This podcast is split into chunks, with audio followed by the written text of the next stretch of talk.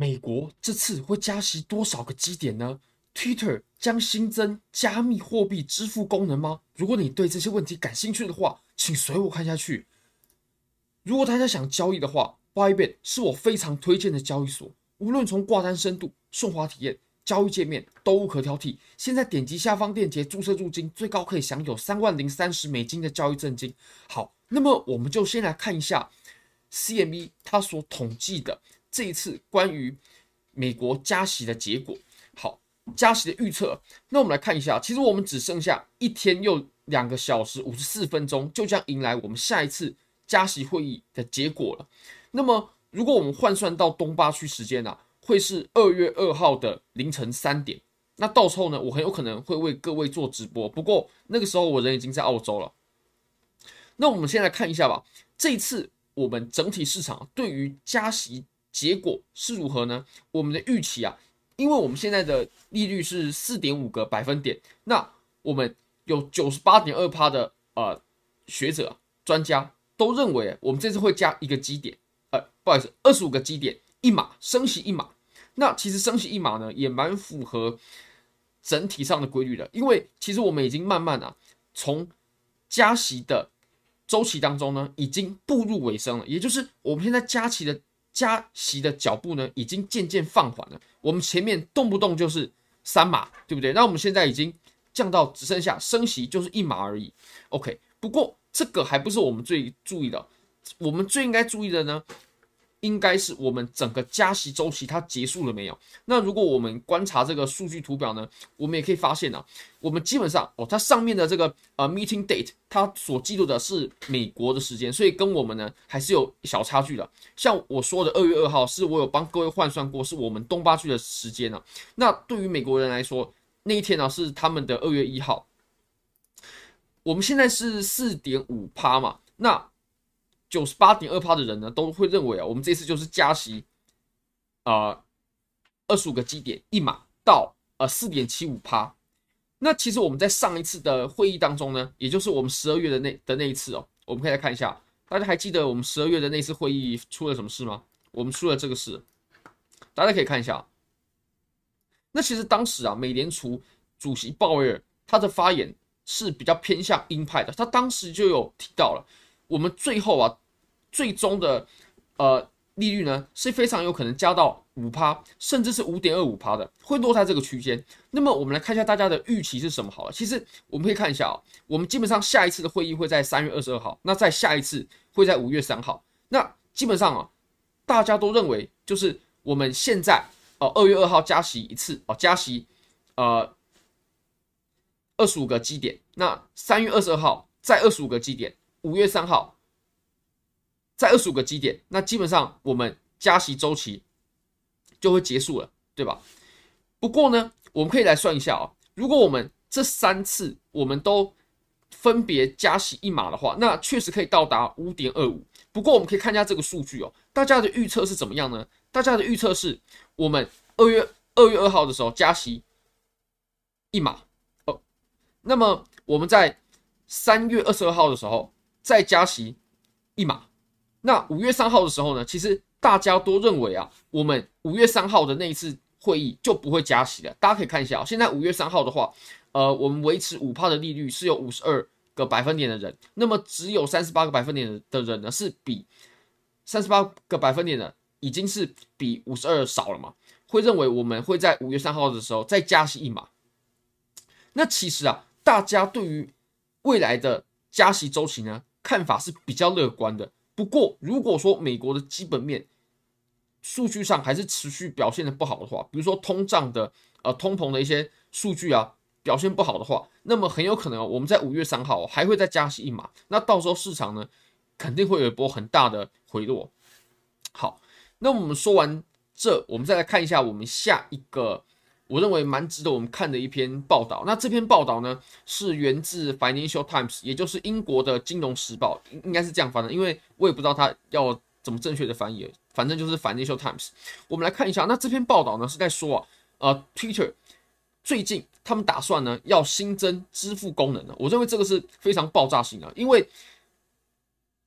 毕竟 Twitter 它是马斯克所收购的公司嘛。那他在文中呢，他也有提到，马斯克他是有打算啊，把加密支付也列入到 Twitter 的功能当中的。那目前呢，他们会先以申请法币的支付为主。我们可以看到，applying for US state license，也就是，毕竟如果说 Twitter 它要转变成一个可以支持支付的一个 app 的话，那它肯定会需要美国政府的这些证书啊什么的认证啊。执照，因为只要跟金融相关的，就免不了有可能有犯罪嘛，所以美国政府当然当然也会想伸手进来做监管。那为什么 Twitter 它要寻求一个新的获利模式呢？因为其实过去 Twitter 它主要是以 advertising，也就是如果大家滑 Twitter 的话，可以看到一些广告。那其实 Twitter 它主要的收入来源呢，就是根据这些广告。那现在马斯克他入主 Twitter 之后呢，他想要开发更广的收入来源，就好比说。支付，那他可以从中收取手续费，就可以为他注入新的资金。我们来看一下，以后呢，呃，Twitter 它会提供 FinTech Service，就有点像，呃，如果我们举例的话，像什么呢？Peer-to-peer transactions，就是呃点对点的支付，还有 Saving Accounts，呃，我们可以有一个储蓄账户，呃，Debit Cards，或者说他又提到呃 Credit Cards，就是借记代记卡嘛。比如说信用卡啊等等这种功能，那我觉得如果 Twitter 它发出这种，哇，就等于说 Twitter 它一个社交平台啊，它跟传统的金融市场就已经做结合了，对吧？就就跟金融市场做结合了。现在呢，Twitter 它已经着手在呃申请执照了，在但是只有在美国，那为了就是新的利润嘛。现在呢，Twitter 它也已经有组建一个小的团队，正在。把这些支付的技术，然后去植入到 Twitter 当中。那其实，在过去啊，马斯克他收购 Twitter 之前，每一年 Twitter 它光广告的收入哦，就有五个 billion，也就是五十亿美金啊，非常夸张。那马斯克他在今年呃，不好意思，去年的十月份的时候，他以四百四十亿美金的价格呢，去收购了 Twitter。那我还有看到其他的报道是有说，自从马斯克收购 Twitter 以来，每一天啊，Twitter 它 Twitter 的亏损呢就高达了四百万美金，因为他们在广告上面的收入呢已经不如过去了，不如以往了。那马斯克他是想要把 Twitter 打造成一个 Everything App，也就是一个全方位的呃 App，就好比说原本只是一个社交平台，那现在呢 Twitter 它会新增非常多新的功能，就好比说你可以 Messaging OK，你可以呃传讯息，那现在也可以嘛？或许它可以把传讯息的功能再扩充，那 payments 就是你可以付钱，甚至他在文章后面有提到，你可以直接在 Twitter 上面买东西，然后直接做支付，非常方便。然后 commerce 也就是一些提供金融服务，那这就很酷了。而且马斯克呢，他其实是对于这种金融服务，尤其是呃在做交易啊、支付啊，他是有经验的。像是他在一九九九年的时候呢，他就共同、呃、共同创办了 co co-founded X.com，那后来也就是。啊，PayPal 的前身，我相信大家也都知道 PayPal。在去年十一月的时候啊，其实也不久之前，十一月的时候，Twitter 它就已经向美国注册成为一个支付的呃处理者了，支付处理者。那其实这蛮特别的，因为其实 Twitter 现在主要的业务呢，绝对不是支付嘛，但是他们其实在十一月的时候就有把公司往这个方向去做努力，也是在马斯克入主 Twitter 之后。这边有提到，如果现在呢，马斯克他只有申请美国的执照，不过往后呢，他绝对是要做全世界的生意的，也就是他打算啊，要申请全世界的执照，internationally。好，我们可以再往下看。好，那你可以看到他这里就就就有说了，以后呢，我们可以直接在 Twitter 上面去购买一些商品，这个就很特别了，就是我们现在滑 Twitter 都是看别人的。动态啊，看别人发的一些文啊。不过未来呢，我们可以直接在 Twitter 上面做消费，而且可以直接用 Twitter 支付，非常酷。像比如说呃 Facebook 好了，它上面也有一些商品啊什么的。不过你要支付，肯定是透过第三方支付。那 Twitter 它如果导入了这种支付的功能，就是点对点的支付，然后再有商品的话，那么 Twitter 它以后也会变成一个购物商场，就线上购物的商场。那真的是蛮酷的。就是现在 Twitter 呢，它想要把它的业务范围扩大。到金融层面上了，那以后啊，users 也可以啊、pay one another，就是你可以把你的钱呢、直接支付给别人，蛮酷的。现在你可以看到啊，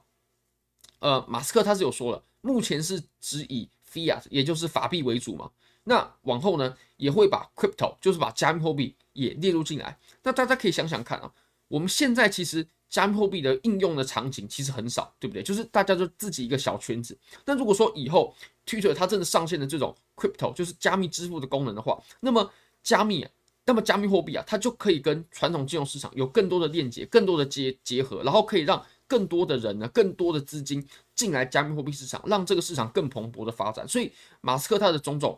呃，这这种对 Twitter 的计划呢，绝对对加密货币市场是非常利多的。尤其啊，各位可以看一下 Dogecoin，像是之前马斯克他就发表了非常多呃利多，或者说就是唱多 Dogecoin，就直接带单啊，对，就是直接在趋势上面喊单了。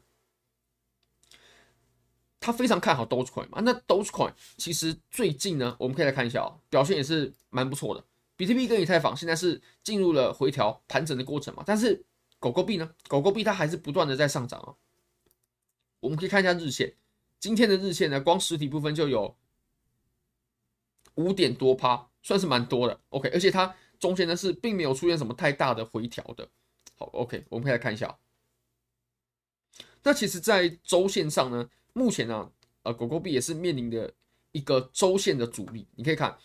我们在这条最上面的线呢是。呃，零点一八嘛，那零点一八其实就是我们这一轮被呃上一轮牛市的套牢盘，